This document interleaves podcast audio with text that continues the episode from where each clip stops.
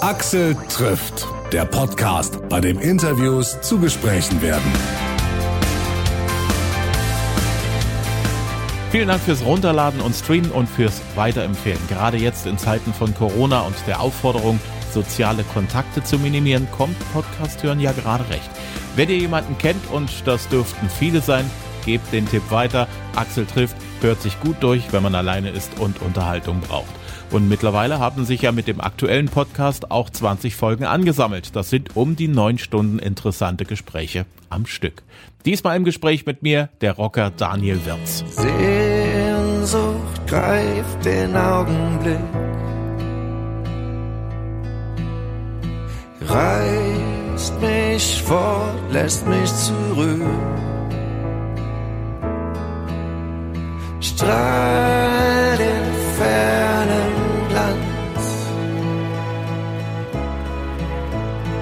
Sehnsucht geht nie ganz.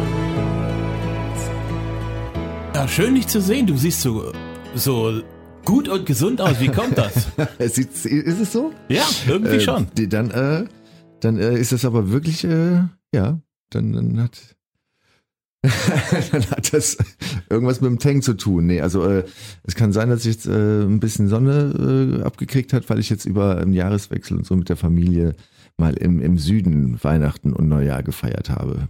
Uh, wo, wo warst du im Süden? Äh, Andalusien, jetzt nicht so weit Süden, also jetzt nicht Thailand oder irgendwie so ein Kram, sondern noch so in Schlagdistanz, aber zumindest da, wo man äh, O Palmenbaum, O Palmenbaum singt und nicht O Tannenbaum, O Tannenbaum.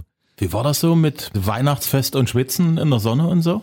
Ja, so geschwitzt war es jetzt auch nicht, aber es war, also ich habe so sowas in der Art noch nie gehabt. Ähm, macht mir aber auch jetzt nichts so groß eigentlich so darum. Ist natürlich fürs Kind ist das was anderes, ne? Da musste natürlich dann auch irgendwie alles so äh, weihnachtsmäßig hergerichtet werden, was Ja. natürlich in dem Kontext ein bisschen doof aussieht, gibt man schon zu, ne? Aber auf der anderen Seite habe ich dann gehört, ich glaube, äh, fast 80 Prozent oder wie viel der Welt feiert Weihnachten immer in der Sonne, ne? Also wir sind ja nur die, die das irgendwie mit Schneeflöckchen und so irgendwie kennen, sondern der Rest hat immer warm, ne? Ja, wir wollen es immer mit Schneeflöckchen und so und wir Ja. kriegen es immer Wir nicht. kriegen's nicht.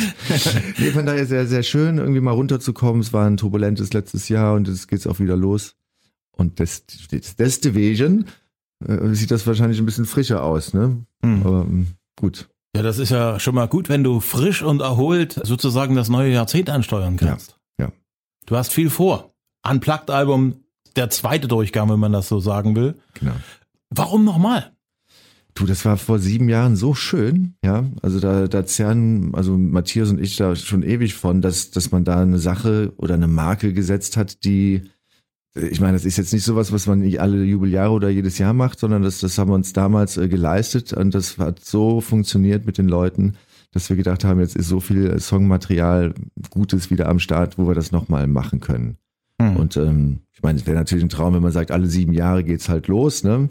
Äh, aber man weiß ja nicht, was in sieben Jahren ist. Von daher haben wir jetzt gedacht, dann machen wir es jetzt mal wieder und nehmen nochmal einen gehörigen Schwung, ähm, ja, gute, gute Songs, packen die nochmal komplett in, in ein neues Gewand, setzen noch mehr den Text quasi wieder in den Mittelpunkt und alles drumherum ist nur noch da, um dem Wort noch mehr Kraft zu geben. Und das, äh, ja, haben wir jetzt mal gemacht und es ist natürlich auch schön zu sehen, dass die Leute äh, sich sehr darauf freuen, dass äh, ohne dass ein Ton irgendwo zu hören war, die Clubs fast alle ausverkauft waren und ähm, dementsprechend ähm, freut es uns natürlich. Es war jetzt wieder viel, viel Arbeit, auch gerade für Matthias, weißt du, das ist schon, ähm, das macht man auch nicht jedes Jahr. Ich, also ich gefühlt hat er jetzt äh, Energie aufgewendet, wo er normalerweise zwei Rockalben mit mir machen kann. Ne?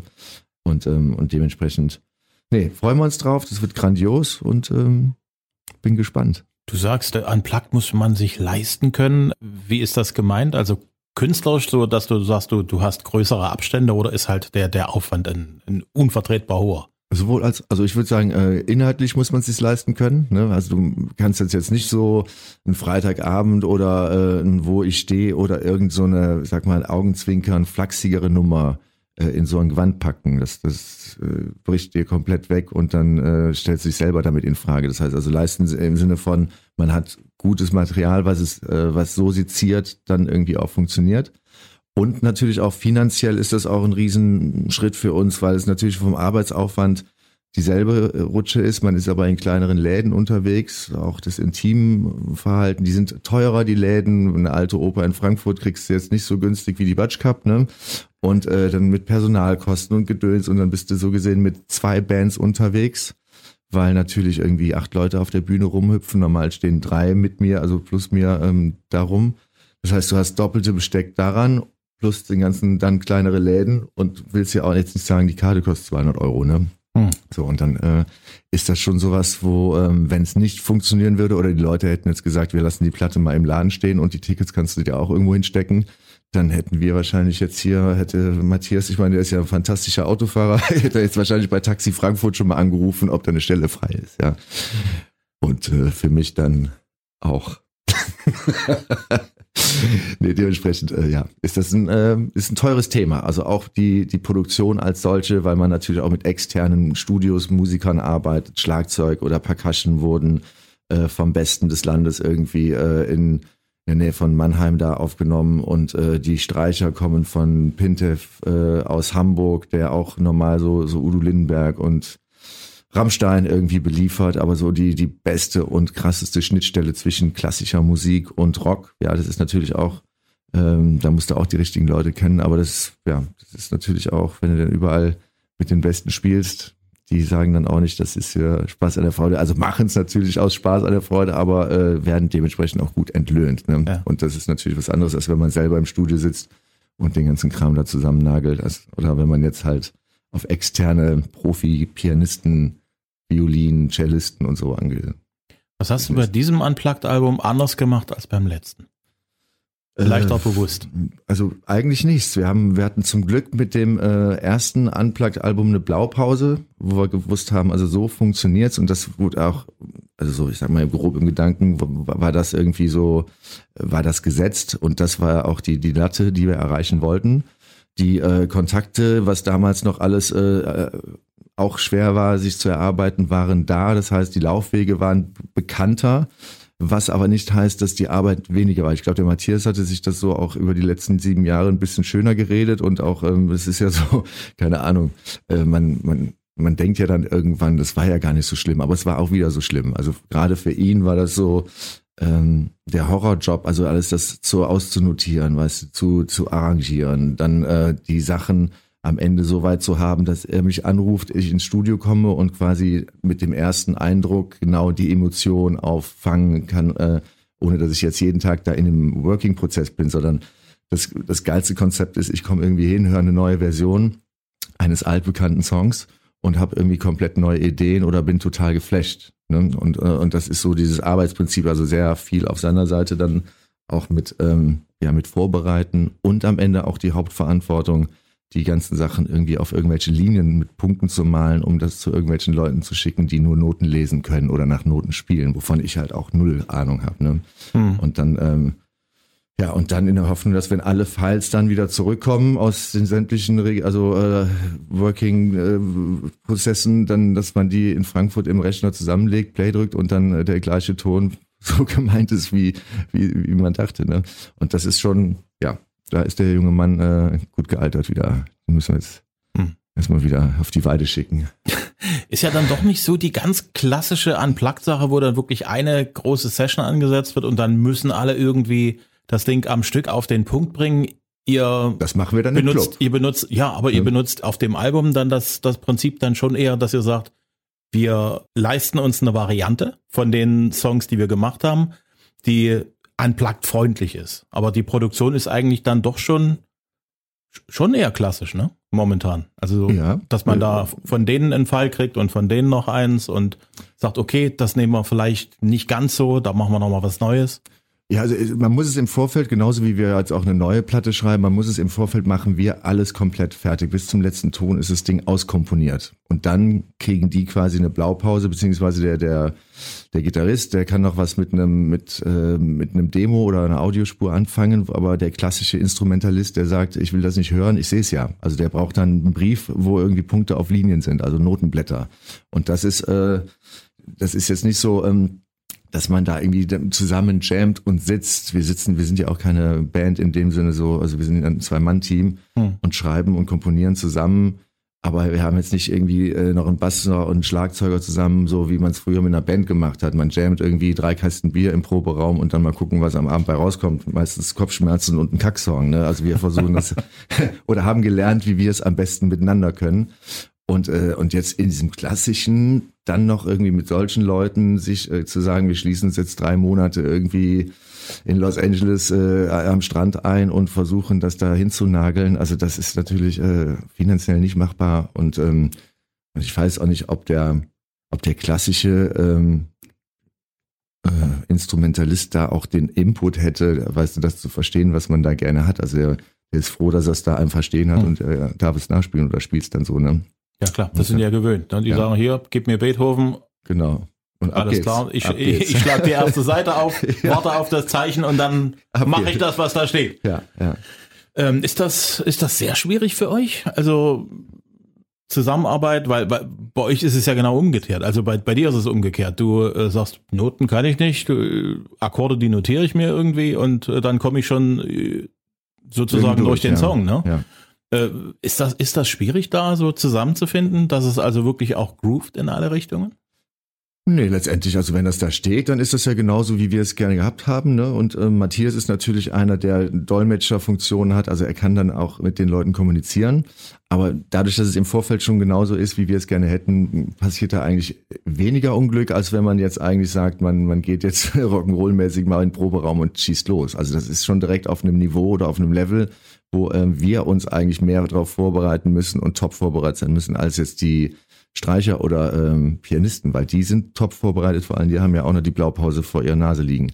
Mhm. Und dementsprechend nee, freue ich mich auch auf diese, ähm, das ist schon ein außer, außergewöhnlicher Moment halt auch, wenn nur noch so Akustikinstrumente um einen rumstehen, offener Flügel, daneben ein Cello, Viola, Violine und äh, Percussion und, und man sitzt auf einmal in so einem großen Klangkörper. Ja, also normal ist ja in ihr Brettgitarre drauf, hinten knallt Schlagzeug wie Sau, alles schwitzt. Äh, du musst nur im Kopf wackeln, gucken, dass noch das Bein wippt, damit es nach Rock'n'Roll aussieht und äh, und dann hättest du da durch durchs Programm, durch die Rockshow und das ist aber so äh, intensiv alleine zwischen diesen Leuten zu sitzen. Mhm. Wenn das einfach in einem Raum steht, da brauchst du kein M, kein Dings, das klingt alles von sich her schon so geil. Ne? Mhm. Und die Räume oder die Locations, die wir gesucht haben, sind zum Großteil auch darauf ausgewählt, dass du halt den, den Klang halt da auch transportierst. Und da in der Mitte zu sitzen und alles spielt nur noch oder legt mir quasi den, den, den roten Teppich da aus, ein bequemes Bett an Klängen und Melodien, wo ich dann einfach nur noch zart drüber singen kann, das ist natürlich äh, auch was, was jetzt nicht jedes Jahr stattfindet. Ne? Und, mhm. äh, und das wird, wenn es am Ende dann so wird, wie es in meinem oder unserem Kopf aussieht, dann wird das, glaube ich, ein enormes Erlebnis. So mhm. sehr künstlerisch auch, wo mhm. man, wo man, wo man sich nicht für verstecken muss, ja. Du bist ja einer, der auf der Bühne gerne auch auf den Pudding haut, also da geht's gut nach vorn los. Worin besteht für dich die Herausforderung für die Unplugged-Tour? Äh, die Herausforderung. Was wird dir, was wird dir am schwersten fallen? Das Schwerste ist, dass ich mich nicht zu sehr äh, emotional auf das, auf die Musik da ein, einlasse, weil ich dann halt auch teilweise merke, das ist so ergreifend. Also du kennst es aus einem kitschigen Hollywood-Film oder was weiß ich. Äh, da, da, da ist man als Typ weint man ja grundsätzlich auch nicht, ja. Geschweige denn, wenn es irgendwie hinten richtig cheesy wird, aber dann ertappt man sich ja auch schon mal dabei, wenn dann irgendwie die Geigen kommen, ja, wo man dann irgendwie da auch auf der Couch sitzt und sagt, Alter, jetzt reiß dich mal zusammen, was ist denn los mit dir? Das ist doch, ich habe gegähnt, das ist keine Träne, ja. Und, ähm, und das ist aber, das ist ja Zeug und Musik und Text, der mich eh schon total berührt hat oder aus meinem Leben, unserem Leben ist, ja. Und, ähm, und wenn du dich dann in den Versionen da fallen lässt, also da ist auch, teilweise, als wir im Studio waren, äh, ja, da musste halt dann die, die Stufe nochmal neu ansetzen. Ne? Das kannst du im Studio machen, live wird das peinlich. Und das war bei der ersten Tour auch schon so, ähm, wo ich dann gemerkt habe, also Augen zu, sich da reinfallen lassen, dann kannst du teilweise Probleme haben, dass du anfängst zu singen, weil der ein dicker Kloß im Hals steckt. Ne? Und wenn man es aber den, den Weg findet, dann hast du es auch noch, dann, dann macht es trotzdem so bumm für die Leute, die sich das dann gerade reinziehen, dass wir äh, auf der letzten Tour, also nicht also fast täglich das Programm unterbrechen mussten, weil einfach irgendwo ein erwachsener Mensch zusammengebrochen ist, ja. Und der laut losgeheult hat und äh, sich Leute gekümmert haben. Dann mussten wir aufhören, dann mit dem Tempo dahin daneben setzen und so, komm, alles, alles wird gut. Äh, aber das ist halt auch schon ein richtig äh, dickes Paket an Info und Emotionen, was da natürlich noch mehr rüberkommt als, als schon in der Rockversion. Mhm. Und, ähm, und da bin ich jetzt schon wieder gespannt. Äh, ähm, also ich habe jetzt über die Jahre auch, hatte ich ein paar Leute bei mir zu Hause, die jetzt noch gar nicht reingehört hatten. Und habe dann halt auch der, der Rob, ein guter Freund, äh, auch Regisseur von unseren Videos, bei dem ist gerade irgendwie auch irgendwie ein bisschen Schande im, im Leben passiert und der hat irgendwie nach dem dritten Song ist der aufgestanden und äh, war erstmal weg, ja. Und kommt dann irgendwie ein paar Stunden später wieder und sagt so, also das ist schon hartes Zeug, was du mir hier, weißt du, so, hast du mir jetzt schön den Stecker der guten Laune aber immer komplett gezogen. Aber das ist halt schon intensives Zeugs. Hm. Wie gesagt, es ist nichts für zwischendurch, es ist nichts, es funktioniert auch nicht oder die, es entfacht keine Magie, wenn man nicht irgendwie bereit dafür ist. Aber wenn man irgendwie meint, man hat mal einen Abend zur Verfügung, den man mal riskieren will mit einer Flasche Wein und einem Kopfhörer, dann, dann schönen Abend, ja. Danach gehst du aber auch nicht mehr in den Club. Gut, das habe ich gelesen, dass, also ich habe so ein paar Plattenkritiken gelesen. Da stand bei einer so ein bisschen der Vorwurf, ja, das ist ganz schön traurig alles, so ein bisschen. Also mhm. gar nicht so fröhlich wie, wie sonst stellenweise auf den Alben. Ähm, ich glaube, das muss man sich auch schon mal leisten können, dort zu sagen, hey, jetzt lehnen wir uns mal alle zurück und jetzt lassen wir mal die Texte auch wirken. Ja. ja. Was waren so für dich die Kriterien, welche Titel den Sprung auf das Album schaffen? Ähm, die Songs suchen sich eigentlich alle äh, selber aus. Wie ich äh, am Anfang schon gesagt habe, also alles, was nicht wirklich inhaltlich dem gerecht wird, der Ernsthaftigkeit der Instrumentierung, äh, selektiert sich von selbst und äh, löscht sich. Also, je, also heißt jeder Song mit einem guten Text funktioniert. Da, wo es mal ein bisschen um äh, Freitagabend geht, ähm, fällt halt einfach raus, weil es kippt. Es versteht sich nicht mit der Stimmung, die man da erzeugt. Hm. Für die Show, wie die aussehen soll, gibt es da schon so ein paar, paar Ideen, die du weiter verraten kannst und willst?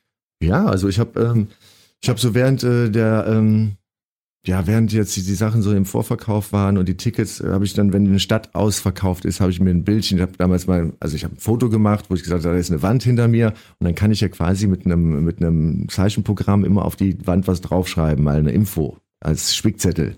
Als, du, ist ja heutzutage alles mit Instagram-Bildern und Dings.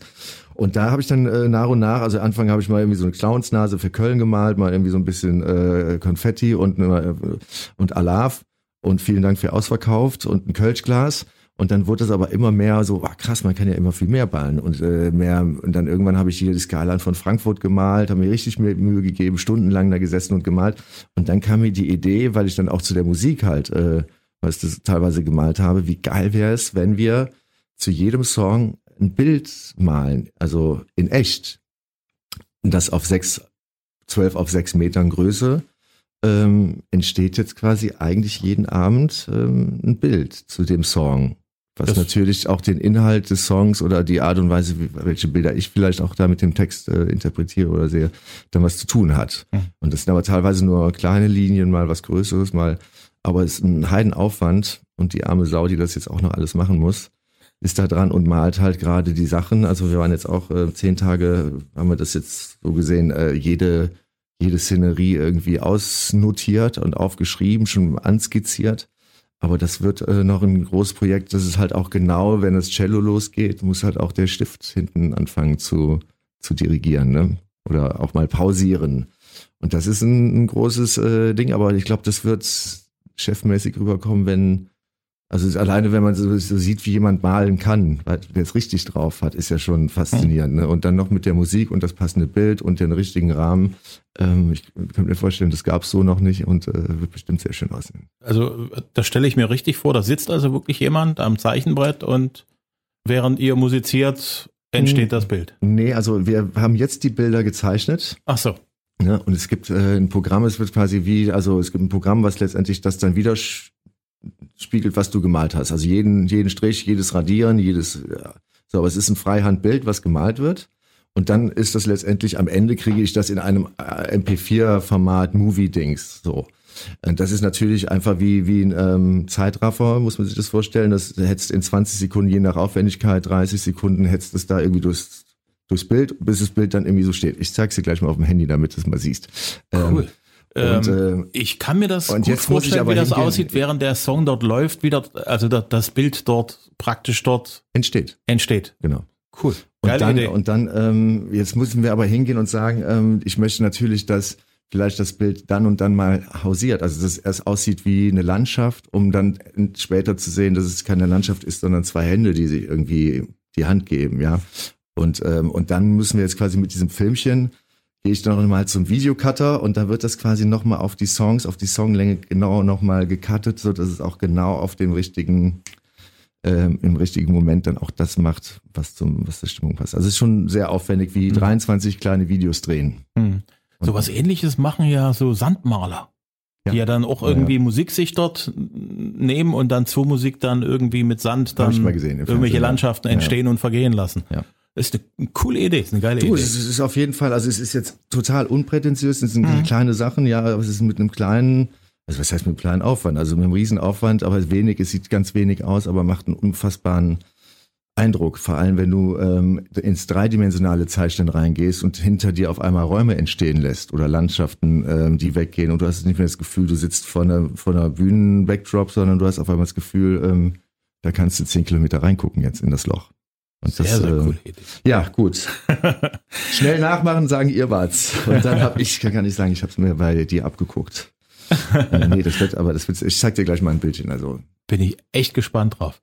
Abgesehen von diesen Bildern, die dort entstehen in der Bühne, gibt's da auch, wie die Bühne insgesamt aufgebaut ist, äh, Unterschiede zu dem traditionellen Rock-Auftritt? äh, ja, Schlagzeug steht vorne in der ersten Reihe, in der Mitte, alles ein bisschen drumherum, so im Kreis, so dass man eher, ähm, weil natürlich bei der Art von Musik auch mal äh, das äh, sehr wichtig ist, wann der andere macht. Das geht teilweise mit Anschauen, Nicken, ja, dirigieren mit der Nasenspitze. Also das ist jetzt jetzt nicht so ein durchgetimtes äh, Ding. Und gerade wenn man äh, mit der Art Musik, da braucht's auch mal Luft. Ne? Hm. Und dann ist das jetzt nicht ein gerader Vierviertel-Break, den man da irgendwie lässt, sondern dann ist es einfach dieses Gefühl, was man gerade so einmal so zum Durchatmen braucht, bevor es dann halt wieder weitergeht. Und deshalb muss man sehr viel Augenkontakt haben und es ist relativ so aufgebaut, dass jeder den anderen gut sieht. Und ich habe das Glück, ich darf in der Mitte sitzen.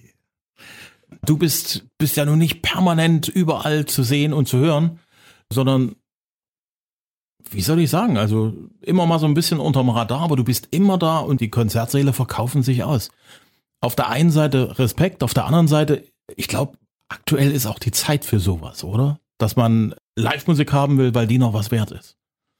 Ich hoffe Als Also ich meine, das ist natürlich äh, eine sehr gewachsene und sehr stabile Truppe, die da irgendwie die Karten kauft. Ne? Das sind, äh, die haben wir vom ersten Tag begleiten uns die Menschen und haben immer noch mal einen Kumpel mitgebracht, der uns dann auch den Weg mit begleitet hat bis hier. Ne? Und das, das ist natürlich das Beste oder das Schöne, dass man da auch eine Verantwortung für hat. Ne? Also den Leuten jetzt nicht da irgendwie so eine Hardcore-Techno-Platte da vor die Füße zu kotzen und zu sagen, so, das ist jetzt mal die neue. Äh, viel Spaß. Oder halt auch äh, die Ernsthaftigkeit in den Texten zu wertschätzen, was die teilweise für die Leute bedeuten, weil das ist, äh, schmückt deren Haut zum Großteil, weißt du, da, da steht der, der, das Logo von uns, ist hundertfach, tausendfach irgendwo drauf, weil sich die Leute noch mit dem identifizieren, was ich sagen, das ist so, und dann kriegt man natürlich auch noch tolle Statements nach dem Motto, was, was die Musik persönlich für die Leute bedeutet. Also es ist schon eine enge Bindung. Ich habe auch nicht das Gefühl, dass wenn ich eine Tour spiele, dass ich irgendwie äh, nervös sein müsste, weil ich äh, vor Leute trete, sondern ich habe eher so das Gefühl, ich bin in jeder Stadt irgendwie treff meine Freunde, ja. Und das Hm. ist so ein, so ein so eine tolle Verbindung auch äh, auf dieses Gefühl und auch so einzigartig, was dann so beim Konzert passiert. Das, ähm, das, da bin ich sehr stolz drauf. Also ich glaube nicht, dass es das so oft gibt, ja. Und, Nee, ähm, das gibt's selten. Das Und sind das- auch keine, das sind auch keine Teens, die dann irgendwann rauswachsen und sagen, Mhm. äh, wie die Backstreet Boys, weißt du, die hat meine Schwester gehört, ich finde die jetzt scheiße. Sondern ich glaube, wenn wir einfach so weitermachen, dann äh, haben wir, äh, werden wir alle zusammen alt und irgendwann muss es mit Stuhl sein, weil wir alle 70 und älter sind. Aber ähm, nee, das ist, ähm, aber das sieht man halt daran, dass man da auch so ein Vertrauen besitzt äh, bei den Menschen, dass sie halt auch ein, einfach hingehen und sich direkt die Karte kaufen, ohne, ja, weil sie einfach Das- wissen, dass sie nicht enttäuscht werden. Ist halt nicht so das Schielen nach dem Nummer 1 Album, das jetzt mal schnell irgendwie werden muss, sondern halt, Ja.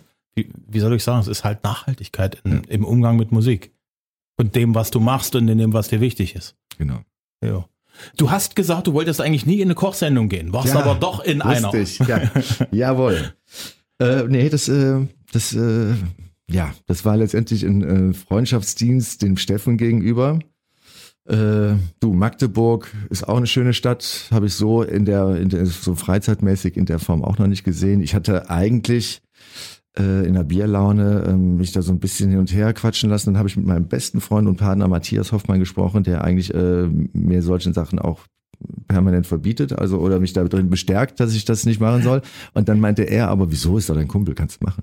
Und dann war das so, ja, wie? Ich hatte jetzt eigentlich gedacht, von dir kriege ich jetzt noch die, weißt du, äh, dass du mir die Absolution erteilst und sagst, nein, lass das, brauchst du nicht. Ne? Aber hey, ich hatte einen schönen, ich habe den stressigsten äh, Nachmittag meines Lebens, die stressigste Zeit davor auch, weil es auch nicht das ist, worin ich eigentlich gut bin, aber ich weiß, dass der Steffen das sehr ernst nimmt und wollte mich da auch nicht zum Affen machen. Und ähm, naja, ich würde es nie wieder tun, aber ich habe jetzt zumindest gegrillt.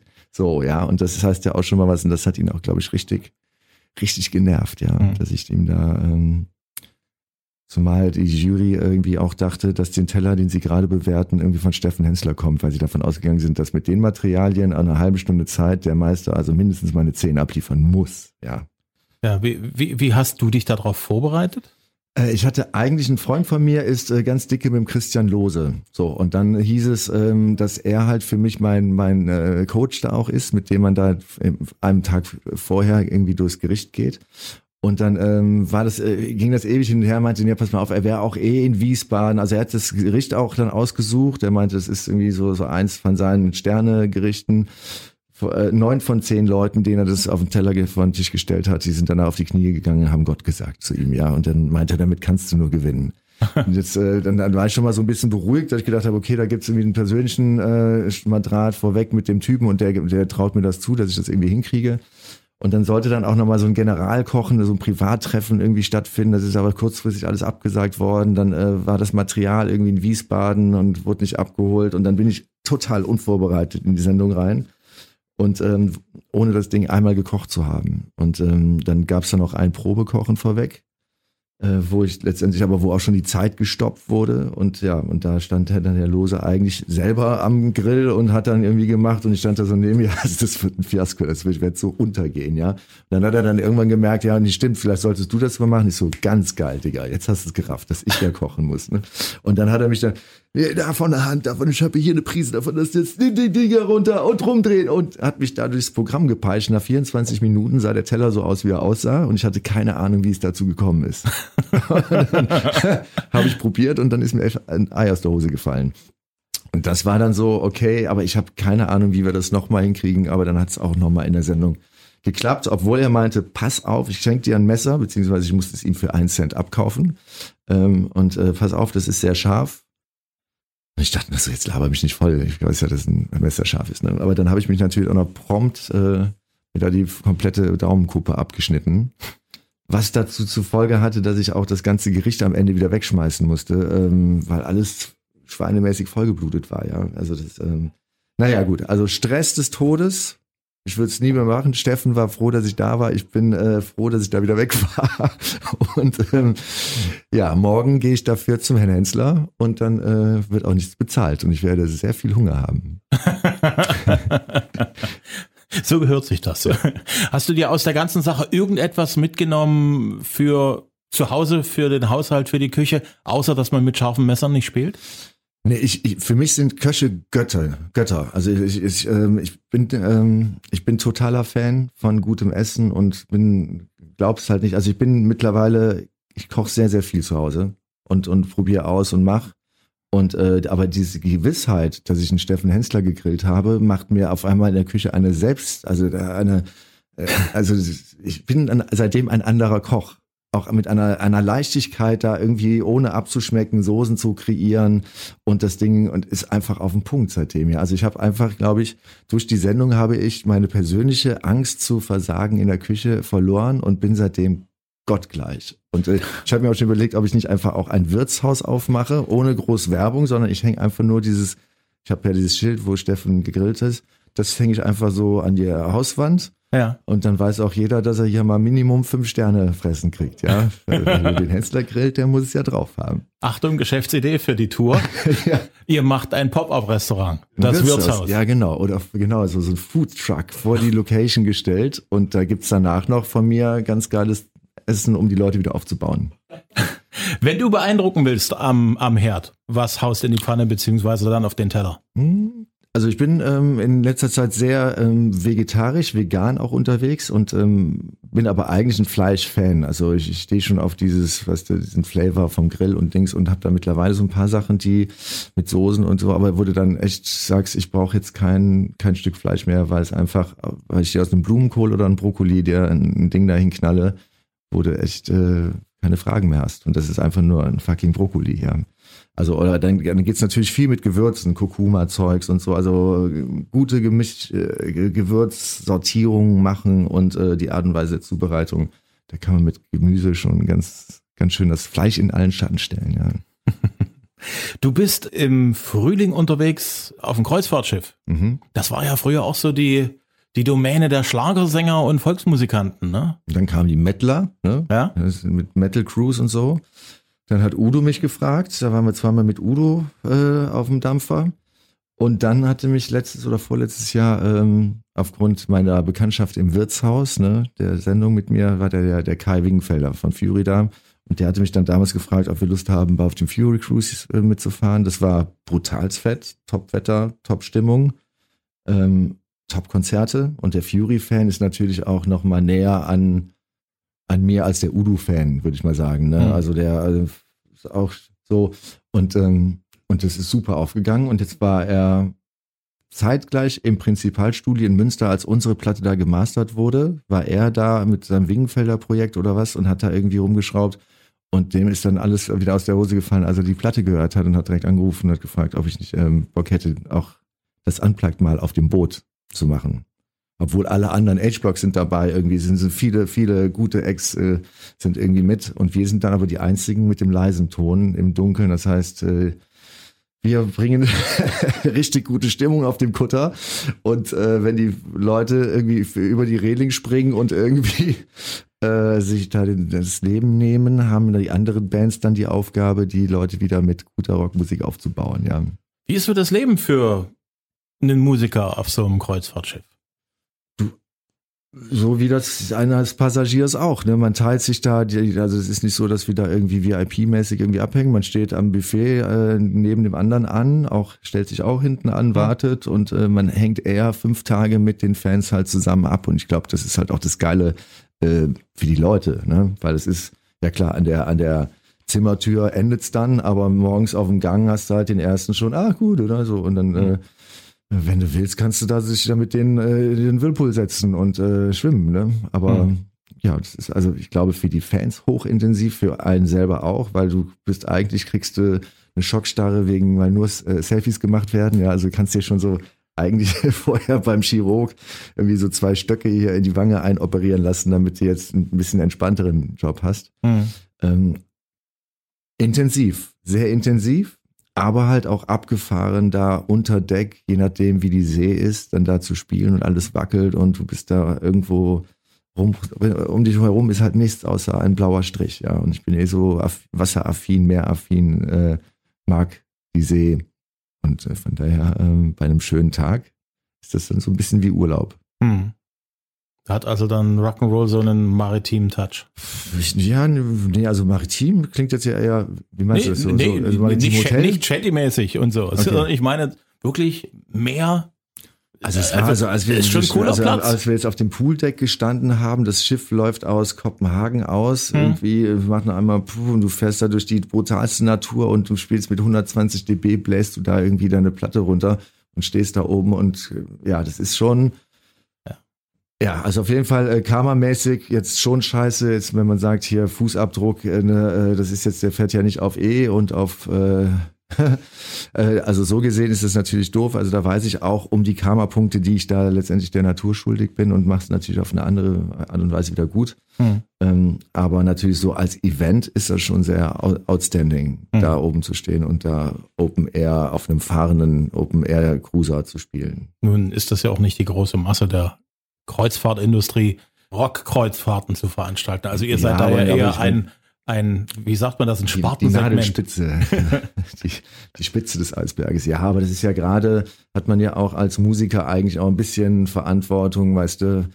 Aber ich habe gedacht, wenn Udo das machen darf, Udo, unser Udo, äh, dann geht das auch in Ordnung. Ja? Dann ist das, dann haben wir die Absolution vom Rock'n'Roll-Gott aus Deutschland. Der ist ja gerade eben im Kino gelandet Ja. mit seiner verfilmten Lebensgeschichte. Könntest du dir irgendwann mal vorstellen, dass dann irgendwann mal vielleicht Netflix oder so jemand um die Ecke kommt und sagt, hier, deine Geschichte, alter Mann, würden wir gerne auch mal irgendwo erzählen Oh. wollen, im Fernsehen oder im Kino. Boah. Und wenn, wer würde dich spielen sollen? oh, wer mich spielen sollen würde, keine Ahnung. Der muss auf jeden Fall ganz, einen ganz schönen, dicken, großen Pelz haben. Nein, also, keine Ahnung, also, also ich finde mein Leben ja jetzt überhaupt nicht so spannend. Ne? Andere könnten das wiederum spannend finden. Das ist äh, schwer vorstellbar. Wenn jemand aber ich glaube, Udo hat ja auch die Verantwortung komplett aus der Hand gegeben. Weißt du, wenn du da irgendjemanden hast, der eigentlich eine total wunderschöne Biografie von dir auf die Leinwand zaubert und, ähm, und was am Ende dann so aussieht, wo man selber ja überrascht ist, wie interessant auf einmal doch dein eigenes Leben war, dann, ähm, dann ist das, glaube ich, was Besonderes. Aber ich könnte da nicht mit zusammenarbeiten oder bestimmen, wer die Rolle macht, sondern das wäre dann auch eher was, was man abgibt und der andere zeigt es dir und entweder gefällt oder es gefällt er nicht. Aber Hm. Also bis bis dato, äh, keine Ahnung, hat Udo auf jeden Fall nochmal ein paar mehr Sachen zu erzählen und ein bisschen mehr erlebt. Gut, ich hat auch noch ein paar Jahrzehnte mehr auf der Uhr. Hm, Warten wir ab. Warten wir mal ab. Ja, du bist jetzt erstmal im Sommer in Sachsen. Du bist in Leipzig Open Air auf der Parkbühne am 10. Juli. Magst, Wenn- wenn es magst, warm du, ist, magst du Open Airs? ich liebe Open Airs. Also es ist, äh, und wir haben auch immer relativ viel Glück, was das Wetter an, anbelangt. Also ich weiß nicht, ob es am Weatherman liegt, dem ich mal geschrieben habe mit der ersten Band, aber eigentlich ist toi toi toi immer da, wo wir es spielen, äh, Sonne. Ja, und selbst wenn es vorher regnet und danach regnet, wir haben den trockenen Slot. Und ich hoffe, dass mich das Glück diesbezüglich auch nicht verlässt und äh, kann mir dann vorstellen, dass in einer lauen, wunderschönen Sommernacht das Zeug dann nochmal in einer schönen Atmosphäre, die, weißt du, ob es ein bisschen Amphitheater aufgebaut ist, dann auf jeden Fall nochmal ein anderes, ähm, einen anderen Geschmack hat oder wie gesagt, nochmal ein bisschen schöner nochmal ist, als jetzt in einem Club, den wir da äh, bestuhlen. Ne? Hm. Du bist in Leipzig auf der Parkbühne. Mhm. Das ist ja eine solide Rock-Open-Air-Bühne. Warst du da schon mal drin? Nee. noch nicht. Schön. Fährst, bist im Park und dann plötzlich kommt dann halt die Bühne. Du bist doch relativ kompakt drin, aber es macht Spaß. Und der Mhm. Himmel ist Open Air immer schön. Ja. Du bist in Dresden dann Ende August in der Saloppe. Mhm. Das, denke ich mal, durfte auch das erste Mal für dich gewesen sein. Oder warst du da Erste schon mal? Mal, nee. Auch das erste Mal. Ja. Schauen wir mal, ob es sowas wie ein Wirtshoch gibt. Okay. Manchmal gibt's da solche Effekte, ne? Also, aber ich Abgesehen- habe ist also schon ist nicht so, dass ich da ich habe auch schon überlegt, dass das vielleicht auch ein ganz geiles Konzept ist, um als Headliner bei Rock am Ring auch genommen Ja. zu werden, weil wir einfach so ein Wettergarant sind, dass es gar nicht darum geht, dass unsere Musik gut ist oder passt, sondern dass uns die Leute einfach buchen können Ja. für jedes Festival.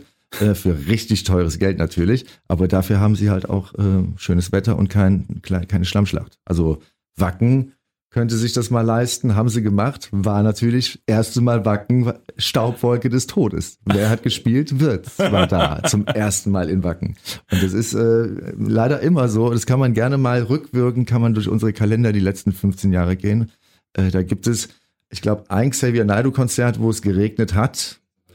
Da hat es aber so geregnet, dass, ähm, also das, das war genau zum Song Keine Angst zu vor Tränen oder was. Ja, das, das hat aber so ins Thema gepasst. Das war das einzige Mal, wo der Wettergott dann aber nichts, nichts machen konnte. Aber bis dahin, und ich habe es auch schon öfters erwähnt, nicht, dass mein Glück jetzt hier abreißt, ähm, aber ähm, das ist ein ganz schöner Fluch, den ich da, ein sehr schöner Fluch, den ich da habe. Hm. Schauen wir noch kurz nach vorn. Was steht noch an? Unter dem Radar wird natürlich fleißig an der Rockplatte dann gearbeitet. Also jetzt geht's in die Proben, das mit dem ganzen Gemale und dem Grafike, das, das, also, das ist alles noch ähm, ein bisschen Arbeit, aber nach der Tour werden wir beide, also der Matthias und ich, uns dann zurückziehen. Ich äh, gibt natürlich schon Ideen, die irgendwie äh, festgehalten sind, kleine Melodien, die vielleicht die Welt interessieren könnten, Riffs, harte Gitarrenriffs, auf der Akustikgitarre aufgenommen. Äh, nee, aber dann, dann geht's dann los und dann wäre es natürlich ein Traum, wenn wir, was weiß ich, dann 2021 mit einem schönen Rockbrett uns wieder hier bei dir treffen können und äh, darüber ein bisschen quatschen. Daniel Wirz hat nach unserem Gespräch alle Unplugged-Konzerte für den Frühling wegen Corona verschieben müssen. Auch die Konzerte am 22. März in Leipzig und am 24. März in Erfurt zählen dazu. Wie es weitergeht mit den Open Airs im Sommer und wie die verschobenen Termine nachgeholt werden, findet ihr immer aktuell auf wirtsmusik.de oder auf Daniels Facebook-Seite. Axel trifft gibt's wöchentlich neu auf Apple Podcast, Google Podcast, Deezer, Spotify AudioNow und hitradio RTL.de. Ich freue mich als nächstes auf die Fernseh- und Radiolegende Jürgen Karnay, bekannt unter anderem von der DDR-Fernsehchartshow Bonn. Bis dahin.